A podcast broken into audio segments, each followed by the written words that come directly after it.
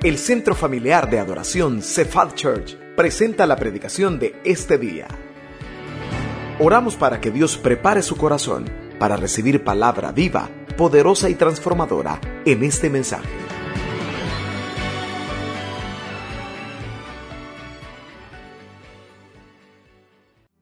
Gracias por su fidelidad con diezmos y ofrendas. Siempre le motivamos a recordar, demos o no demos, Dios siempre nos bendice. Ayúdeme a orar para que sea el Señor el que nos hable esta mañana a través de su palabra. Cierre sus ojos y dígale al Señor, con sus ojos cerrados, háblame en esta mañana. Cierre sus ojos conmigo y oramos. Gracias Señor en esta mañana. Gracias por lo que has hecho hasta este momento. Gracias por el mover de tu espíritu, por enseñarnos Dios que aunque no podamos verte, tú estás obrando. Yo te pido que en este momento mis hermanos estén pidiéndote que les hables. A eso hemos venido. Para eso hemos apartado este tiempo y esta mañana, para que nos hables. Que no haya estorbo, Dios, ni interno ni externo, que nos quite la atención. Limpia los aires alrededor de este lugar, que podamos tener, Dios, tu visitación. En el nombre de Jesús, amén y amén. Hace tiempo hicieron una pregunta y yo quiero hacérsela esta mañana.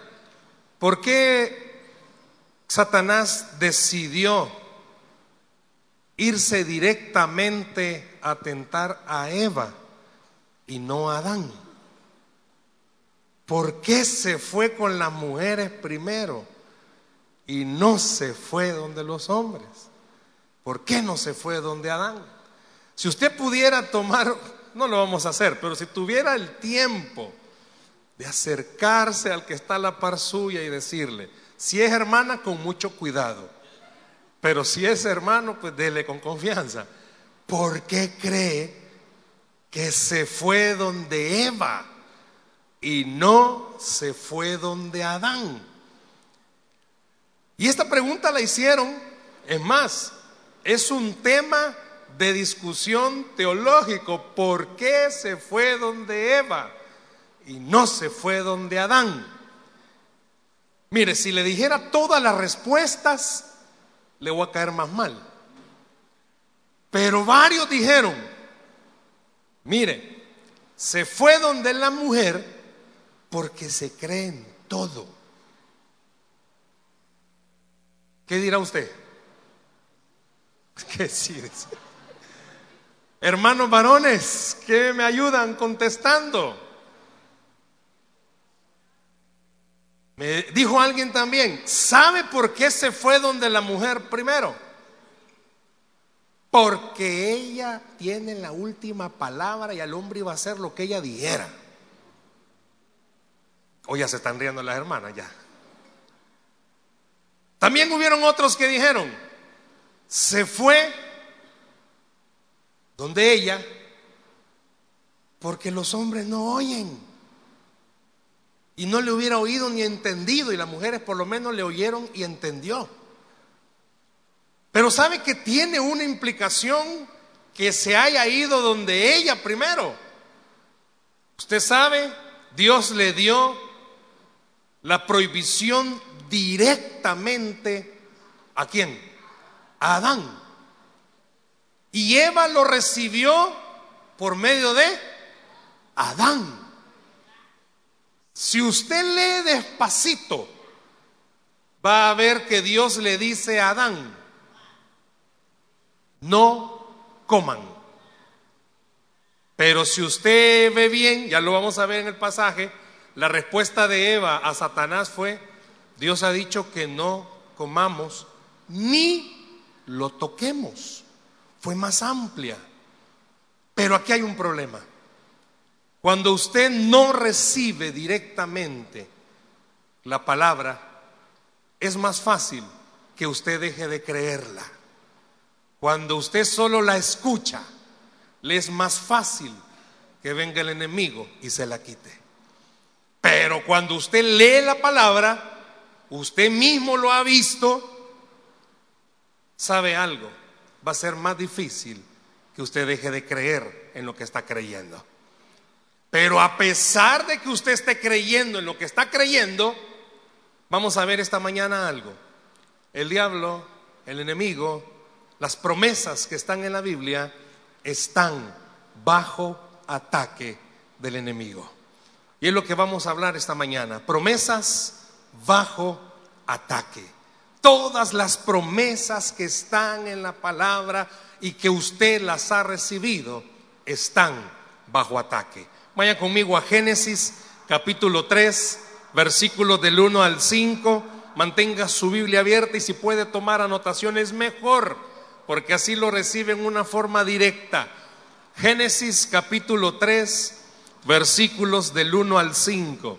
Siempre son proyectados en nuestras pantallas, pero por favor, tome anotaciones y mantenga su Biblia abierta. ¿Lo tenemos? Génesis capítulo 3, versos del 1 al 5. Promesas bajo ataque.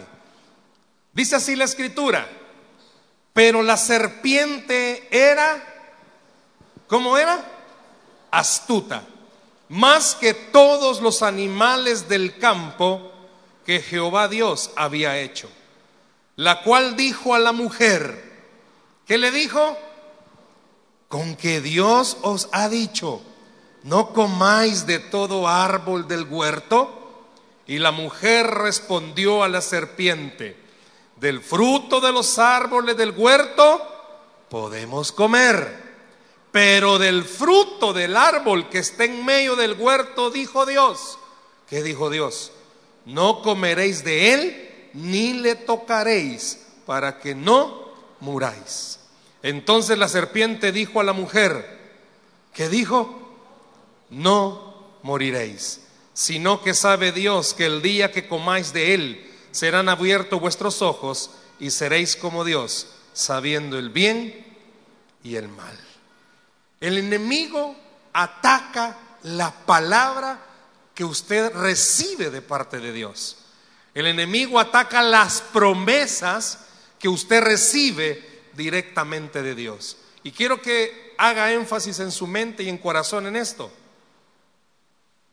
No se trata en nuestra vida espiritual de qué es lo que el apóstol Pablo dijo.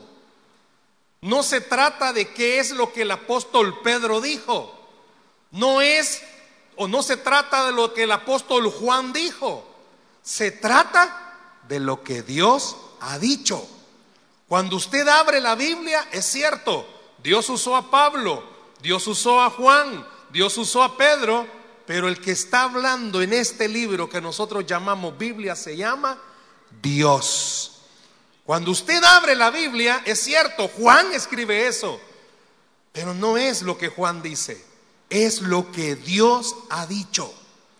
Si usted y yo tuviésemos esa sensibilidad, se conoce como el príncipe de los predicadores, Carlos Spurgeon, dice en uno de sus escritos, si yo pudiera poner mi oído en la Biblia y fuera sensible escucharía el corazón de Dios latir. Cuando usted lee una promesa donde Dios le dice que Él es su Dios y que nada le faltará, qué lindo fuera que abriéramos nuestro corazón y entendiéramos. No es una letra simplemente, es Dios diciéndole a usted, soy tu Dios y nada te faltará. Cuando usted lee la Biblia, si se lo va a dar al Señor, déle el, aplauso. Si usted lee la Biblia y hay una promesa que le gusta, la marca, la encierra, la manda a poner en un cuadro, no es una simple palabra, es Dios hablándole a usted. ¿Qué quiero decir con esto? Muchos de los que estamos acá quizás recordaremos eso. Antes no había tanto lío legales que firmas de documentos. La palabra de alguien pesaba y decía, te doy mi palabra que voy a estar a las cuatro y estaba cinco antes de las cuatro. Y hoy por los medios de comunicación, WhatsAppella y le pregunta, ¿ya llegaste? Llegando voy. Y todavía está en la casa, ¿verdad? Ya no se confía tanto en la palabra. Y nuestra cultura nos enseña. La esposa No vaya a levantar la mano, pero algunas ya no creen ni en la palabra del esposo. Los hijos son crédulos con nosotros y creen todo lo que le prometemos. Habrán quizás acá hijos que están desde hace tiempos esperando algo y pues síganlo esperando. Pero la palabra que usted lee en la Biblia a la hora que sea es la palabra misma de Dios. ¿Qué estoy diciendo con esto? Hay un pasaje para reforzar esto, segundo, segunda de Timoteo 3:16. Yo quiero que lo vea, se lo van a proyectar. Muchas veces lo ha escuchado. ¿Qué dice este pasaje? Toda la escritura es inspirada por Dios. Déjelo ahí, déjelo ahí. Toda la escritura no está diciendo, y presta atención, no está diciendo todos los autores fueron inspirados por Dios. No, no, no. ¿Qué dice? La escritura. Diga fuerte, mi Biblia, no, pero dígalo fuerte, mi Biblia es inspirada por Dios. Y cuando usted se pregunta, ¿qué es eso de que mi Biblia es inspirada? La palabra inspirada viene del griego que da a entender respirar. Si usted ve, es el respiro de Dios el que tenemos en nuestra mano. No tenemos cualquier cosa. Hay seres humanos, hay cristianos también, que ante la inseguridad, pues quizás tengan algún arma y oyen un ruido y le dicen a la familia, no te preocupes, aquí está la mojosa, no te preocupes. Pero usted y yo tenemos algo, tenemos la respiración de Dios directamente sobre nuestra vida. Su palabra misma es y debería de ser nuestra máxima seguridad. Y fíjese cómo es que estamos poniendo la base de donde vamos a desarrollar la enseñanza. Porque no estamos hablando de cualquier palabra. Usted en las redes sociales, en el internet, todo lo que encuentra, el 80, 90% es mentira. Tiene que saber bien la fuente de dónde lo está leyendo en el internet. Hoy cualquiera crea un sitio y sube lo que quiera. Y de repente usted sale hablando, mira lo que encontré en internet. No todo lo que ve en internet es cierto, pero todo lo que lee en la palabra sí es cierto. Todo lo que está aquí escrito sí es verdad. Hace años salieron con el noni que la gente andaba buscando noni y pasó de moda el noni. Pero la palabra dice que por su llagas hemos sido sanados. Y esa palabra sigue siendo real. Antes que apareciera el noni, él dijo algo. Al que cree, todo le es posible. Es su palabra, es una promesa. Y muchos, muchos de los que estamos aquí esta mañana, en muchas áreas ha recibido promesas. Matrimonios que han recibido promesas de restauración padres que han recibido promesas sobre sus hijos, hogares que han recibido promesas sobre provisión. Toda la palabra que usted y yo tenemos fue inspirada por Dios.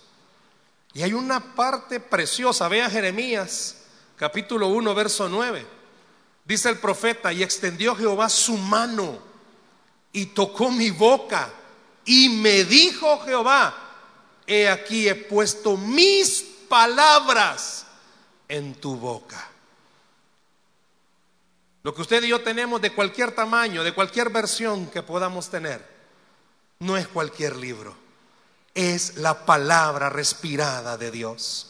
Es el deseo profundo de Dios para nosotros, sus hijos. El anhelo del Señor es que usted y yo la leamos, pero pasa algo, no solo es el anhelo de Dios, el enemigo desea que usted y yo no creamos absolutamente nada de lo que aquí está escrito. ¿Por qué? Porque el diablo sabe algo, el enemigo sabe algo. Esta palabra tiene poder. ¿Cuántos creen eso? ¿Cuántos creen que esta palabra tiene poder? Él mismo lo dice, vea Isaías, capítulo 62, verso 2, se lo están proyectando. Si puede anotarlo mejor. Entonces verán las gentes tu justicia y todos los reyes tu gloria. y te será puesto un nombre nuevo que la boca de Jehová nombrará. Este versículo habla acerca del cambio que Dios iba a hacer en el pueblo de Israel. Después de haber sido ese pueblo perseguido, ese pueblo rebelde, después de haber sido un pueblo desobediente, después de haber sido alguien que todos los demás pueblos veían y decían, ay Dios, qué bueno va a salir de él. ¿A cuántos de los que estamos acá no nos creen pues que somos cristianos? No creen que de verdad venimos a la iglesia. Nuestra propia casa, alguien decía o preguntaba, ¿cuál puede ser el lugar más difícil para ser cristiano? ¿Sabe cuál es? Su casa, la suya, su casa. ¿Por qué? Porque ahí es donde, ah, y vas a la iglesia, ya venís de orar. Mm, si supieran los pastores cómo sos. Mm, enganchados te tenés a todos los de Muchos en el carro vienen peleando. Se bajan con una unción y regresan al carro. Ajá. ¿Y qué pasó? Pues, ¿por qué sos así? Yo no sé cuántos de ustedes, no va a decir amén, pero suele ser una palabra común. Ay, hipócrita supieran los líderes cómo sos.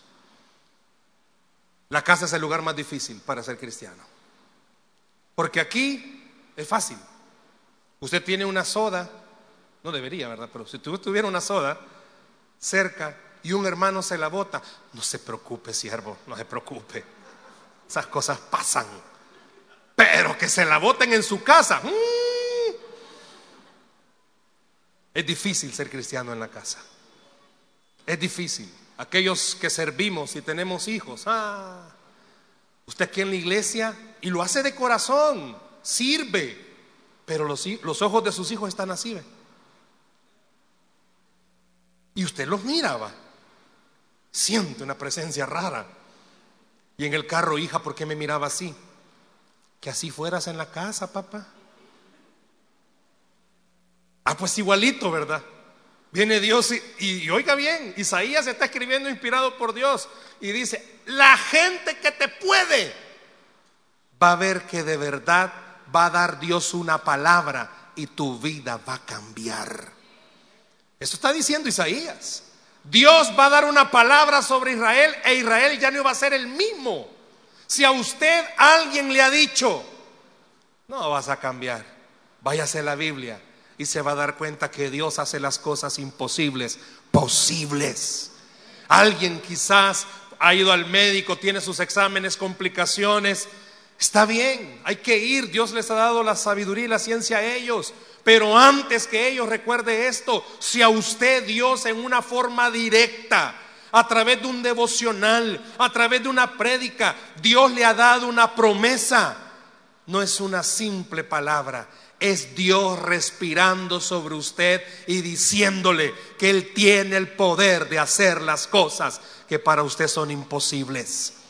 Muchos de los que estamos acá a lo largo de nuestra vida hemos recibido esa promesa. Y oiga, volviendo a Génesis, capítulo 3, el diablo se acerca sutilmente donde Eva y usa un motivo sincero ¿Cuántos de los que estamos acá sin temor? ¿Cuántos quisiéramos ser como Dios? Si dice que la meta del cristiano es parecernos a Cristo, o sea que usted no quiere ser como Dios. Voy a volver a preguntar, ¿verdad? ¿Cuántos quisieran ser como Dios? ¿Y por qué tiene miedo? Si así dice la Biblia, que la, principal meta dice que es que debemos ir creciendo, creciendo hasta llegar a la estatura perfecta de la plenitud de Cristo Jesús, sí o sí. Entonces, vuelvo a preguntar, ¿cuántos quieren ser como Dios? Vaya, los demás ya vamos a llamarlos para aceptar a Jesús. Si no está mal, si Satanás se fue en una forma sutil, fíjese bien, Pero pasó algo interesante. Satanás estaba usando esta frase. No le estaba diciendo que si quisiera ser como Dios. Le estaba diciendo si quería ser Dios. Satanás fue sutil. y se acerca en una forma muy sencilla a cualquiera, sí o sí, en buen salvadoreño nos vamos chucos. No es lo mismo ser como Dios que ser Dios. No es lo mismo. No es lo mismo y por eso en ese momento es interesante lo que le dije al principio. No es igual que usted lea la palabra a que la escuche. Porque cuando usted oye puede oír cualquier cosa. El apóstol Pablo dice, retenga lo bueno, deseche lo malo. Vea de verdad si la Biblia dice lo que está escuchando. Muchos de los que estamos acá oímos enseñanzas de cualquier otro lado. Vea si la palabra está acorde a lo que está escuchando. Y muchas veces nuestras emociones se dejan ir. El diablo cuando se acerca sutilmente donde Eva, llega y comienza a hacer un ataque en contra de una palabra que Dios había dado Adán y a Eva. Llega sutilmente y hace un ataque. Lo que muchas veces hace con usted y conmigo. Comienza a atacar, comienza a atacar, comienza a atacar. Esto no es igual que la parábola del sembrador, que dice que sembró la semilla por diferentes caminos, diferentes tierras, no es igual. La parábola del sembrador habla acerca de el deseo que usted de verdad tendría que tener de estudiar y de meditar en la palabra. Lo que estamos hablando esta mañana es bien distinto. ¿Por qué? Porque está hablando de una palabra que ya había sido sembrada, una promesa que ya había sido dada. ¿A cuántos de los que están acá Dios les ha prometido Puede ser sacarlos de alguna situación económica, cambiarles el hogar, cambiarles usted mismo su carácter. Ya usted ya lo creyó, usted ya lo recibió, usted dijo, sí, esa promesa, esa palabra es para mí. De eso estamos hablando. De aquellos que vivimos orando y creyendo que de verdad lo que Dios nos ha hablado se va a dar. Dios por medio del apóstol Juan dice en la escritura, que no debemos de olvidar que el trabajo principal del enemigo es robar, matar y destruir. Su propósito principal es robar, matar y destruir. Y a muchos de los que estamos aquí esta mañana, quizás el enemigo sí nos ha robado, si ha matado sueños, si ha querido destruir. ¿Cuántas veces usted le ha pedido a Dios que le confirme una promesa que le ha dado. ¿Cuántas veces usted le ha pedido a Dios, hazme recordar, Señor, si de verdad tú me diste esa promesa a mí? Si usted busca qué es la palabra atacar, la palabra atacar viene de una palabra italiana, y vamos a aprender italiano. Viene de una palabra italiana y es atacare. Repita conmigo, atacare. Dígalo fuerte, atacare. Como que estuviera atacando, atacare. La palabra ataque viene de esta palabra italiana, atacare. Me costó y la pasaste con el Google ahí oyendo con atacare. Y esta palabra, su traducción enseña empezar un combate. Empezar un combate. ¿Y por qué decimos que las promesas están bajo ataque? Porque el enemigo desea eso, que internamente usted comience con un combate. ¿Cierto o no cierto lo que Dios me dice? Porque lo que está viendo es muy contrario a lo que está creyendo. La esposa está oyendo una palabra que le dice, ore, que Dios puede cambiarle a su esposo. Pero usted está viendo que en vez de cambiar peor se está poniendo. Y comienza un ataque. No que usted le dé ataque, no sé, pero comienza un ataque. ¿Es cierto o no es cierto? Durante nuestro matrimonio me ha tocado ver la pérdida de mis dos suegros y ambos por enfermedades terminales. Mi suegro con un cáncer de pulmón y mi suegra por eh, problemas renales. Y en ambos casos he podido ver cómo todas las promesas que Dios le iba dando a mi esposa, el diablo se encargaba de eso, comenzar un ataque, poner en duda si era cierto todo lo que está en la Biblia escrito. Si es muy fácil, hermano, es muy fácil para uno leer bastante la palabra. Es fácil. Te puede doctorarse de cualquier eh, curso de Biblia y puede conocer mucha Biblia. Pero lo más difícil es cuando vienen los problemas y tiene que poner en práctica todo lo que usted sabe. Es muy fácil decir yo sé a decir yo creo. La Biblia dice, sí, pero sus circunstancias dicen otra cosa. Y Satanás comenzó por ese ladito con Evita. Comenzó a sutilmente. Ah, Dios ha dicho eso. ¿A cuántos de los que están acá ha sido el susurro. Ah, Dios te ha dicho que va a cambiarlos y mira cómo está. Yo no sé cuántos de ustedes han creído que hasta la oración que hacen está mala. Y se ponen en San Google a buscar cómo hacer una oración correcta. Y hasta piden ayuda y consejería. ¿Cómo puedo hacer una oración correcta? El diablo sabe muy bien que lo que usted ha leído, lo que usted ha escuchado directamente de parte de Dios, que la promesa que usted recibió, el enemigo sabe que eso es verdad. Cuando mira que un cristiano está recibiendo una promesa y está creyendo que aunque sus ojos vean que todo está patas arriba, pero está leyendo que Dios es un Dios de lo imposible, el enemigo comienza a atacar poniendo duda, poniendo pensamientos, no, eso no es para ti, no, eso es para más espirituales. No, eso es para los que vienen a los cuatro cultos de la iglesia. No, esos son para los que tienen de 30 años de ser cristianos en adelante. No, eso es para los que nunca fallan. La Biblia no dice eso. La Biblia dice que al que cree todo le es posible. Y comienza a atacar, comienza a atacar su mente, comienza a atacar su corazón. Por eso repito, promesas bajo ataque, porque lo que el enemigo hace es iniciar una guerra. Y muchos de los que están acá quizás tienen esa guerra. ¿Por qué? Porque reciben la promesa, van para su casa con la promesa y al llegar a casa ven que las cosas son distintas. Y quizás dejan de creer.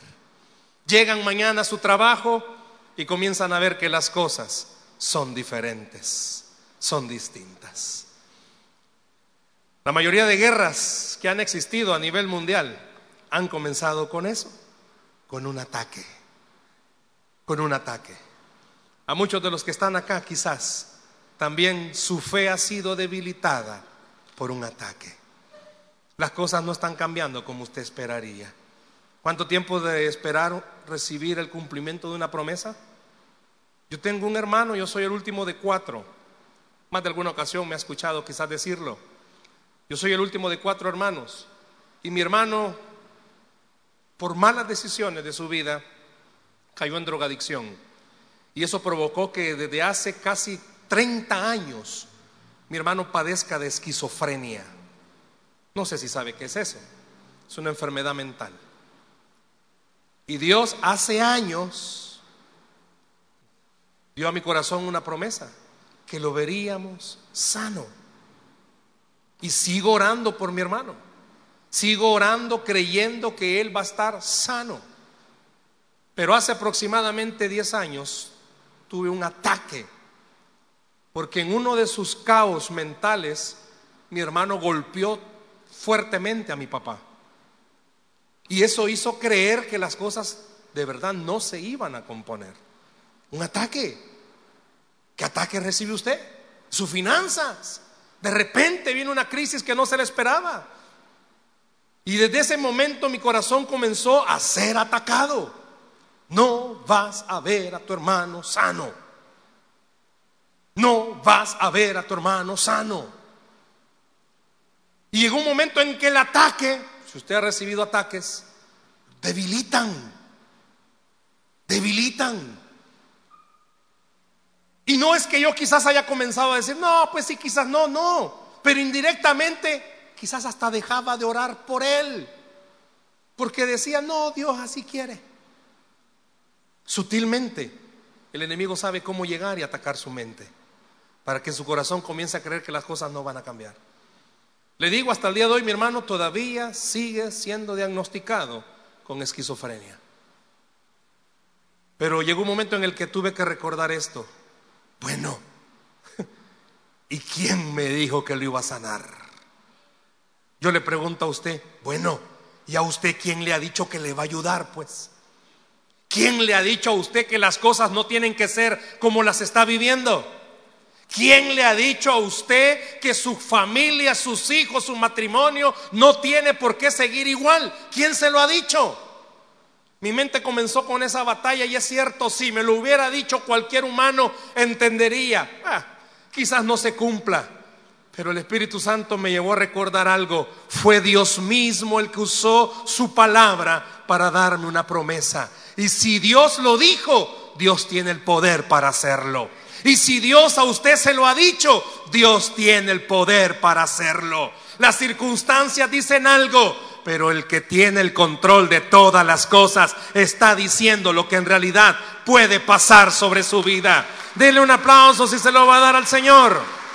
Las cosas no tienen que ser como las que estamos viviendo. Por eso sus promesas son atacadas. Usted se recordará también, hace, bueno, este año cumpliría dos años Tuve un accidente, se recuerdan de mi mano derecha, fue golpeada. Casi la perdemos, pero el Señor no permitió eso. Pero justo cuando cumplí un año de, de mi accidente, el año pasado en agosto, comencé mi mano izquierda a sentir un dolor fuerte, pero fuerte. Y consultamos y lo que los médicos llegaron a la conclusión fue, ¡Ah! ¿sabe qué? como durante un año no usó su mano derecha y solo ha usado su mano izquierda, hay que operarle su mano izquierda. Porque usted tiene algo que se llama tendinitis de Kerbein. Y eso significa que tenemos que inmovilizarle su mano, así como le inmovilizamos la otra, imagínense. Si en un año me ha costado usar esta mano, ni puedo cerrarla bien, ya las dos manos cuícaras. A mi mente comenzó el ataque otra vez el año pasado en agosto. Si solo Dios sabe cómo me ha costado rehabilitar esta mano. Y ya también la otra. No, hombre. Si yo médicamente estoy incapacitado de levantar pesos pesados. Yo no puedo levantar con esta mano más de 30 libras. Y ahora imagínense la otra. Si cuando hay algo que mover pesado y soy el único varón, me hago para atrás. No puedo. Se imposibilita uno. Mi mente comenzó a ser atacada. ¿Por qué? Porque yo sé que para servirle al Señor uso la voz y todo. Pero imagínense cómo voy a escribir si con las dos manos así. Y que vamos a operarlo. Y que vamos a operarlo. Pues me están esperando que llegue. Comencé a orar, comencé a decirle, no, Señor, no es así. Si vos querés que me operen, démosle, démosle. Pero yo recuerdo una promesa que me diste en el hospital cuando estaba a punto de ser operado. Yo no sé si esa vez se lo conté, pero cuando estaba allí en el hospital, me pasó el accidente a las seis y veinte de la mañana. Me ingresaron seis y media y me metieron a sala de operación a las 6 de la tarde. Casi 12 horas con la herida expuesta. Y llegó un momento en el que estaba tan mal que el enemigo me dijo, no vas a salir de esta. Y Dios habló a mi corazón y me dijo, sí vas a salir de esta. Y le dije al Señor en agosto, sí vos me dijiste que sí iba a salir de esta. Yo sé que de esta pero me dijiste que iba a salir de esta.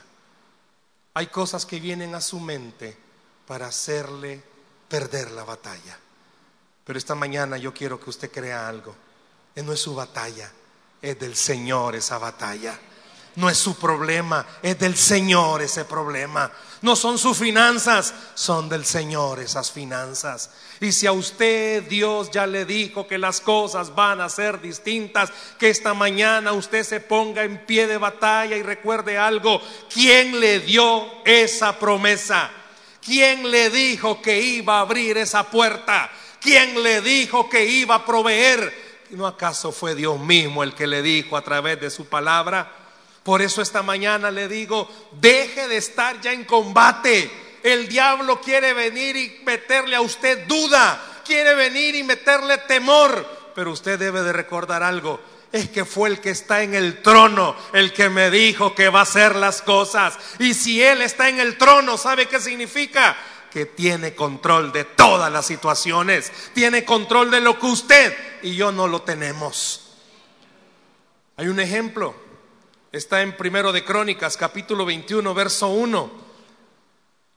Pero Satanás se levantó contra Israel e incitó a David a que hiciese censo de Israel. Dios ya le había dicho a David, no confíes en hombres. Si el que va a pelear tu batalla soy yo. Pero ¿a cuántos de ustedes el diablo ha venido a hacerles eso? A incitarlos. Yo sé que es difícil en un matrimonio donde hay caos. Yo sé que es difícil para las esposas, para las esposas, muchas veces estar lidiando con un esposo que no quiere ni para atrás ni para adelante. Usted quisiera con todo el poder del Señor mandárselo a él ya. Señor, llévatelo ya. Yo sé que también hay esposos que pues iban, dicen, no, Señor, yo creo que esta sierva allá arriba te serviría más que aquí. yo sé que hay hijos, ¿verdad? Que ya sienten que pueden sobrevivir sin sus padres, ¿verdad? Pero, ¿cuántos de los que estamos acá Desesperadamente hemos querido solucionar nuestros problemas. Y en vez de solucionarlos, ¿qué hacemos? Los empeoramos, hermano. Si Dios ya le dijo, quietecito te ves mejor. Quizás alguien ha orado por usted y le ha dicho, hermana, no deje de orar. Dios tiene el poder. Pero usted mira a su esposo y dice, ay, si este no, hombre, si este como que fuera hijo del diablo de solo. Dios ya le dijo que espere. Dios ya le dijo que tenga paciencia. Dios ya le dijo que Él puede hacer el milagro. Pero ¿a cuántos el diablo nos incita a hacer otras cosas? ¿A cuántos el diablo nos incita a tomar otras decisiones? No se ha casado y quizás el diablo le incita. Como viene la hermana y ve a la iglesia y dice, Padre, qué pobreza hay aquí, Señor. Qué escasez la que hay en esta iglesia. O quizás en su trabajo, o usted ora, Señor, poneme un siervo cristiano. Y el único que está ahí, usted dice, ay, paso, Señor. Pasa de mí esta prueba. ¿Y qué termina haciendo? Casándose con quien menos esperaba. Y Dios ya le había dicho, espera. Ya va a llegar tu muñeco de hilo vasco, espera. Mandado a hacer, espera. Yo sé que quizás su muñeco de hilo vasco lo sacaron antes de tiempo, lo pusieron al sol y se reventó, ¿verdad? Pero, pero usted lo escogió. Y si hay cosas en su matrimonio, yo quiero decirle en esta mañana, tenga paciencia. Dios sí tiene el poder para cambiar las personas. ¿Cuántos creen eso? ¿Sabe por qué? Porque a nosotros Dios nos ha cambiado. Dios puede cambiar a las personas. Pero el diablo hace eso. Incita. Incita a tomar otras decisiones. Incita a tomar otros caminos. Y usted sabe la historia, hermanos. ¿A David le fue bien? No. Le fue mal. ¿Quiere escuchar algo? Si usted no está esperando le va a ir mal. Le va a ir mal. Espere. Dios esta mañana ha venido a decirle, espera, yo puedo hacer ese milagro. Si usted ha recibido una promesa de parte de Dios, hermano, aunque la tierra tiemble, aunque venga lo que quiera venir, recuerde quién le dijo esa promesa. Aunque las cosas usted crea que todo está pata arriba y que en realidad en vez de cambiar se van a empeorar, espere fue Dios el que dijo. Le dijo a Noé, métete, mete animales, va a llover. Pasó años y no llovía. Y la gente comenzó a decir, no, me mentira. no va a llover.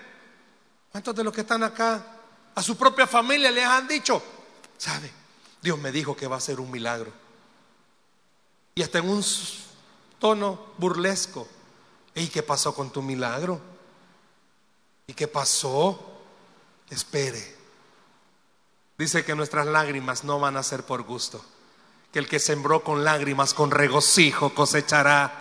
Lo que usted está esperando y lo que usted está llorando no ha sido por gusto. Sus ojos van a ver la gloria del Señor moverse sobre su vida. Al que cree, dice la Biblia, todo le es posible.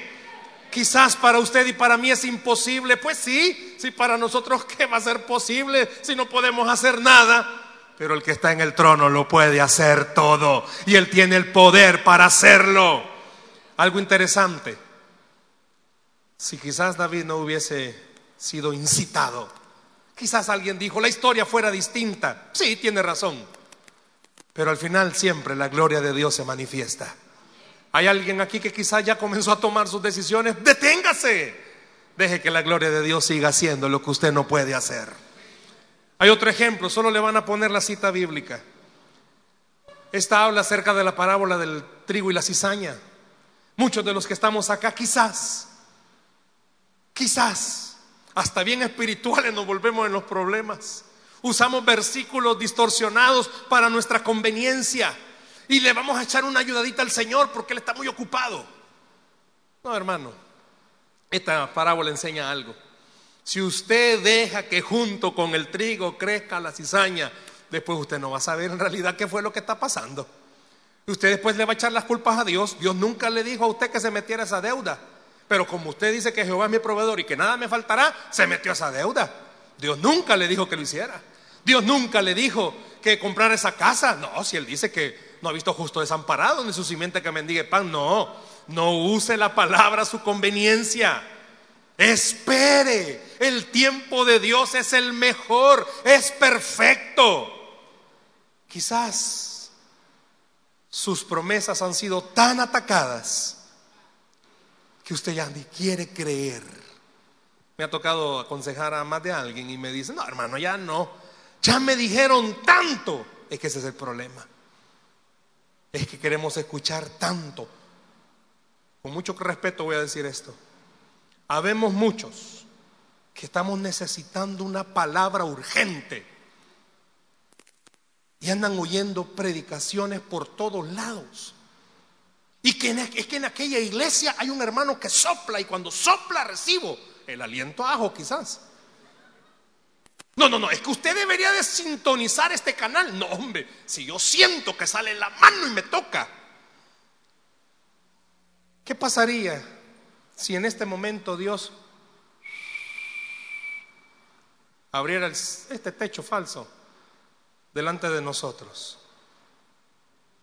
y oyera una voz celestial que le dijera, orad sin cesar.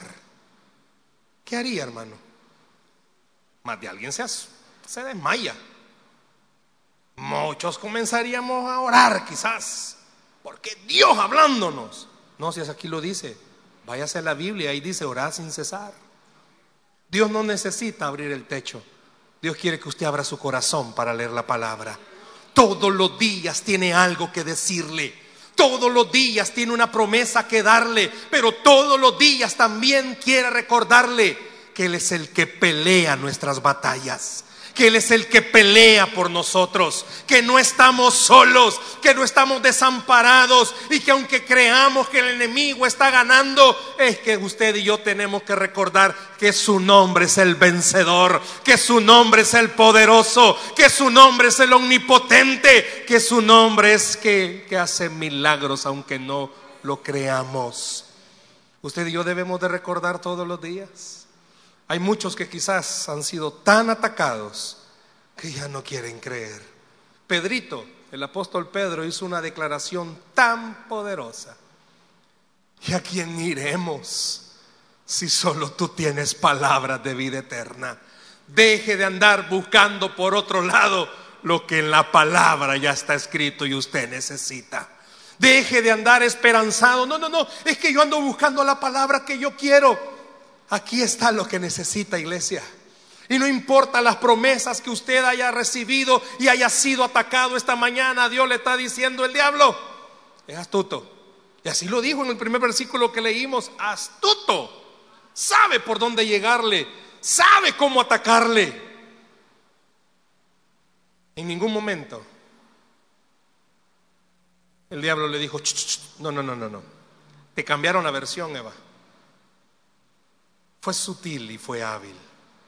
Y comenzó a hacerle creer que las cosas no tenían que ser como ella había escuchado. La traducción en el hebreo, en el original. Por eso le llamé la atención a estas palabras. Si me puedes poner otra vez, por favor, el versículo 3, Génesis 3.3. Satanás sabía algo. Más de alguno de ustedes ha jugado el teléfono descompuesto, que le dicen algo y después termina diciendo otra cosa. Satanás sabía, ay Evita, no captaste quizás bien, porque Dios le dijo a Adán, de ese árbol no comerás.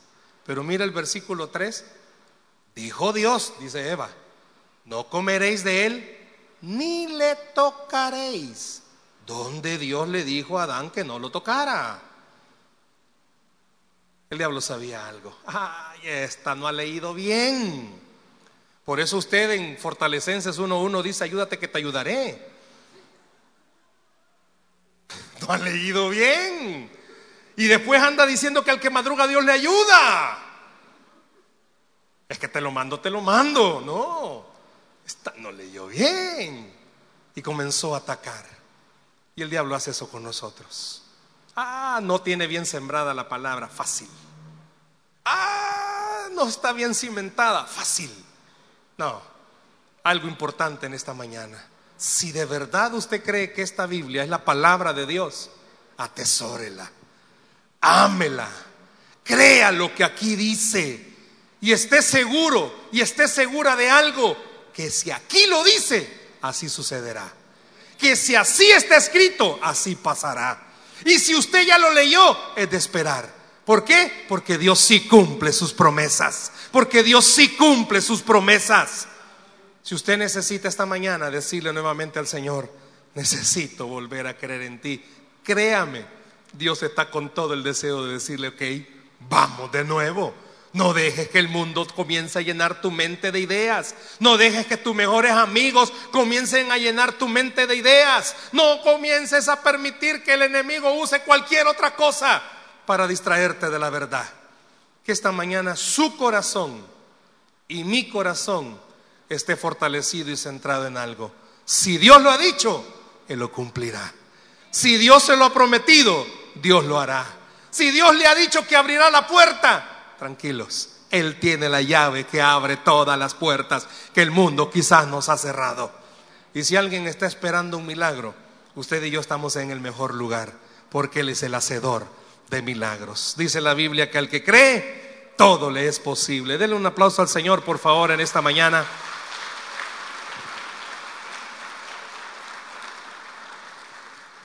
¿Qué está siendo atacado en su corazón?